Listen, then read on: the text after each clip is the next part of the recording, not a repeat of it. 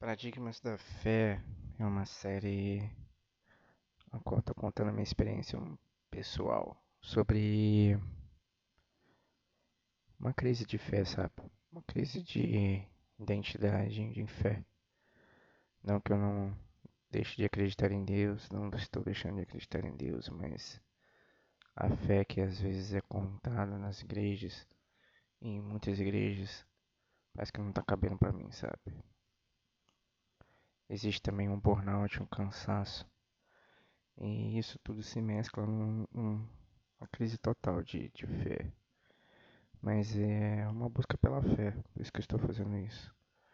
Para tentar, sabe, de alguma forma, influenciar quem ouve, que está passando pelo mesmo processo, para se abrir, para falar mesmo.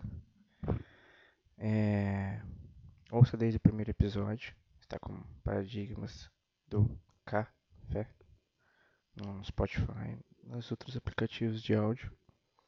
Eu sei que o áudio do primeiro ficou muito ruim, é que eu tô tendo muitos problemas com esse microfone, mas vou tentar sanar todos esses problemas de uma forma mais rápida possível. E vamos para o episódio de hoje. Sabe que quando as coisas parece que vão sempre dar errado no dia. Tá fazendo uma coisa, dá errado, tá fazendo outra coisa, dá errado. Não tá vendo uma solução. E parece que as coisas vão, vão acabar, sabe? Terminar. E ontem foi um dia desses. Mas ontem também foi um dia de uma devocional que eu gostei muito. Uma devocional em Marcos. Passagem da filha de Jairo e da mulher do fluxo de sangue. Eu vou só ler algumas partes do Andy Wright, mas acho que você já conhece essa passagem. Se você é cristão, você conhece essa passagem. Se você não conhece, eu vou pegar aqui agora para mostrar para você quais são.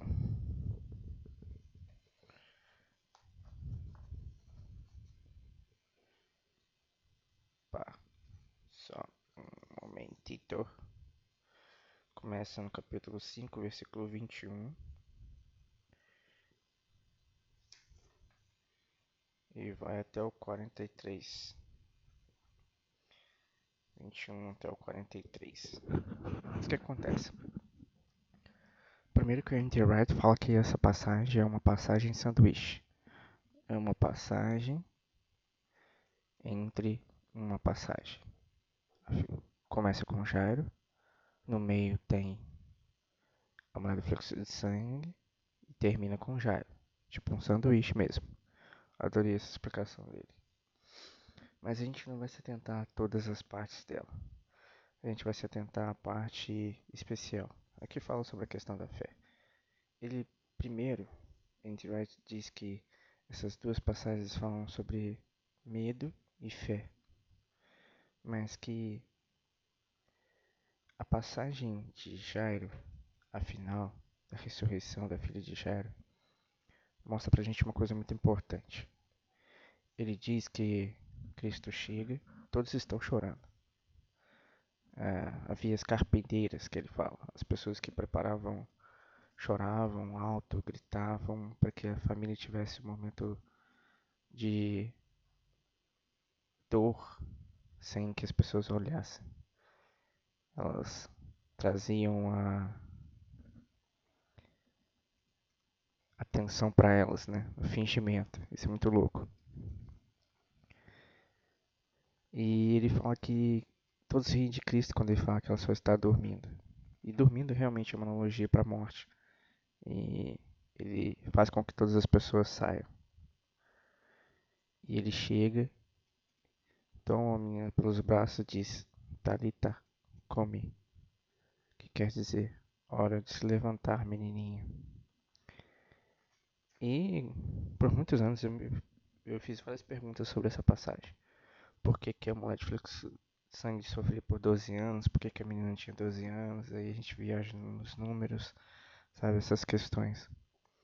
Mas eu nunca me fiz a minha pergunta que o N.T. Wright se fez? Por que que Marcos deixa essa palavra de ordem para a menina se levantar em aramaico? Jesus e seus discípulos falavam grego e poderiam compreender grego facilmente, é o que ele diz. Então, por que que Marcos preferiu registrar essas palavras em ordem na língua comum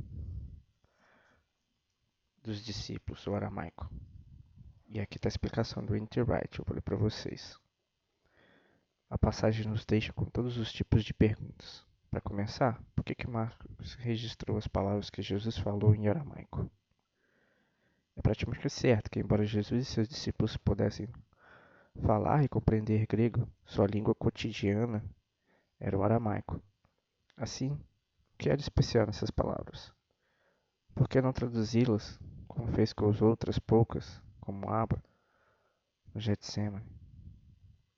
A melhor resposta é provavelmente que a cena e as palavras cruciais causaram uma impressão tão profunda em Pedro e nos outros que sempre que a história fosse posteriormente contada, mesmo em audiências gregas ou não judaicas, eles manteriam as palavras de forma como haviam sido pronunciadas. Não se trata, trata de uma fórmula mágica, tipo de abracadabra. Eram as palavras comuns que você talvez usasse para acordar uma criança. No entanto, parte do ponto da história do Evangelho e de todo esse trecho de Marcos é precisamente que o poder gerador da vida da parte de Deus está se movimentando e trabalhando através dos detalhes comuns da vida. E essa é a fé que eu quero buscar, cara. A fé do Talita Kumi. A fé dos dias comuns da vida, dos detalhes cotidianos, que tenta superar os problemas da vida, os problemas com uma mudança de uma casa, os problemas que você precisa enfrentar e ter fé de que aquilo vai dar certo. E ontem foi essa lição, sabe? Ler esse trecho, mas ver que eu também não conseguia ter fé para que isso levantasse, mesmo orando. Eu sei que no fim deu praticamente tudo certo, ainda falta coisas para resolver. Mas eu vou tentar exercitar hoje. Todo dia meu talita come. É a fé para o cotidiano, manifestação na vida de Deus nos detalhes comuns da vida. E é isso que a gente precisa enxergar, eu preciso enxergar. É essa fé que eu quero ter a partir de hoje.